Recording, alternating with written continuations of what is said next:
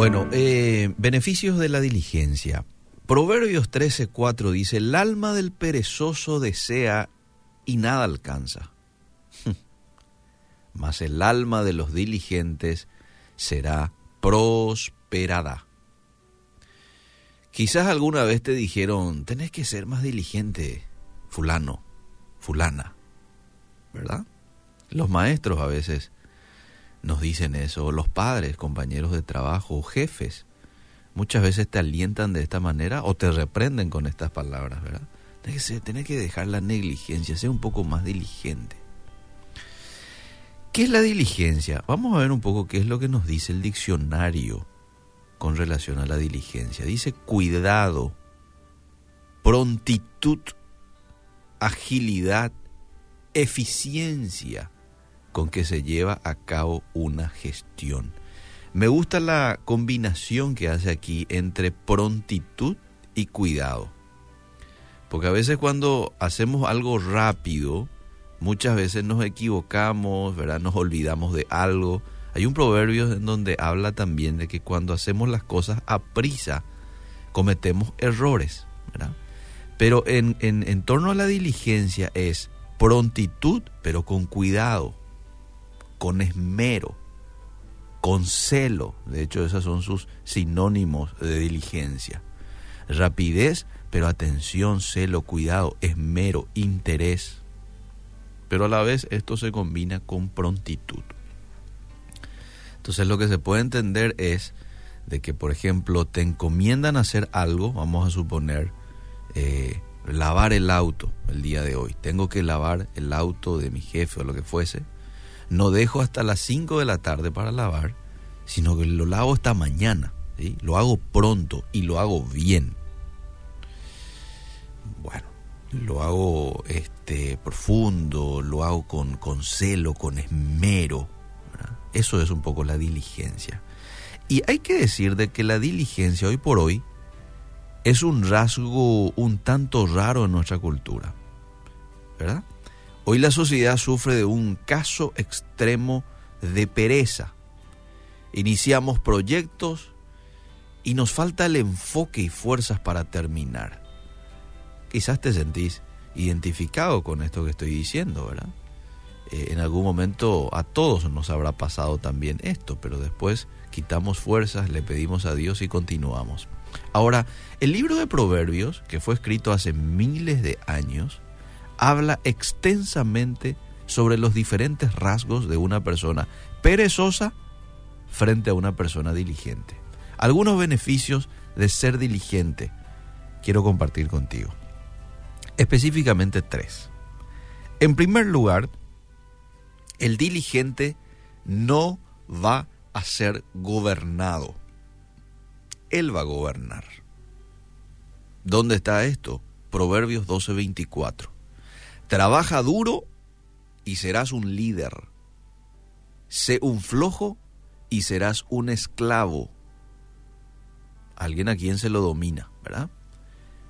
A nadie le gusta vivir bajo control y despreciamos que otros nos ordenen. Sin embargo, si somos perezosos, nuestro trabajo será dictado por las demandas de alguien más.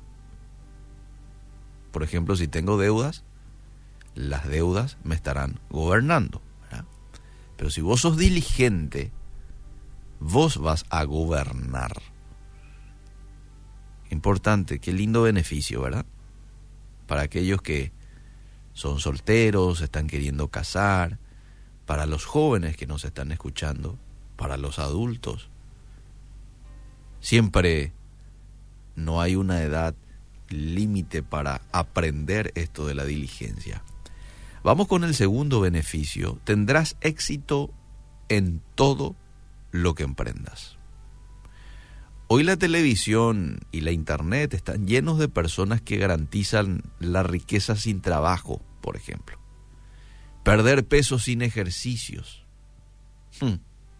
O le tomas nomás esto y vas a perder tantos kilos y ni hace falta hacer ejercicios. O tener éxito en el amor comprando esto o aquello. Pero Proverbios, capítulo 13, verso 11 dice, el que recoge con mano laboriosa aumenta las riquezas. Las personas que trabajan con entusiasmo cosechan la generosidad de su esfuerzo. Mis queridos amigos, el éxito está garantizado para los diligentes. Si vos le pedís a Dios, Señor, prosperame en todo lo que yo emprenda. Señor, ayúdame a que yo pueda tener éxito en todo. Señor, hoy dame la victoria, hoy dame éxito. Entonces el Señor te dice, y vos sé diligente, porque hay promesas para el diligente.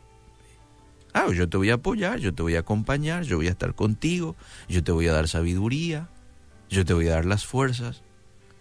Pero vos pones de tu parte, sé diligente en lo que se te ha encomendado. Y vamos al tercer beneficio. Vas a lograr respeto y admiración en donde quiera que estés, ya sea en la iglesia, en tu familia, en el trabajo, en el estudio, donde sea. Si sos diligente, vas a ganar el respeto y la admiración de los demás. Mientras mucha gente hoy lucha por ser notorio, los diligentes son buscados por personas en posiciones de autoridad o prominencia. Se los busca a este tipo de personas. Mira lo que dice Proverbios 22, 29. ¿Has visto a alguien realmente diligente en su trabajo? Servirá a los reyes. Cuando vos sos diligente, emitís un brillo que atrae la atención de los que te rodean. Hay empresarios, gente muy importante que están en busca de diligentes. ¿Dónde hay?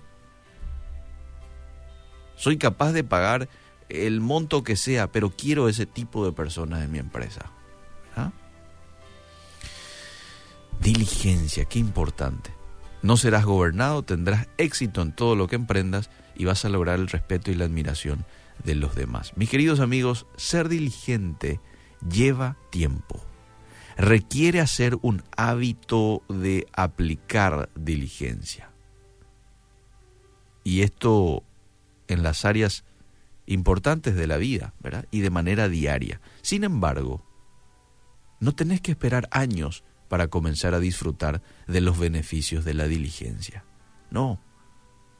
Eso se disfruta enseguida en el momento en que uno es diligente, pasado un poquito de tiempo, ya la gente te empieza a mirar con otros ojos.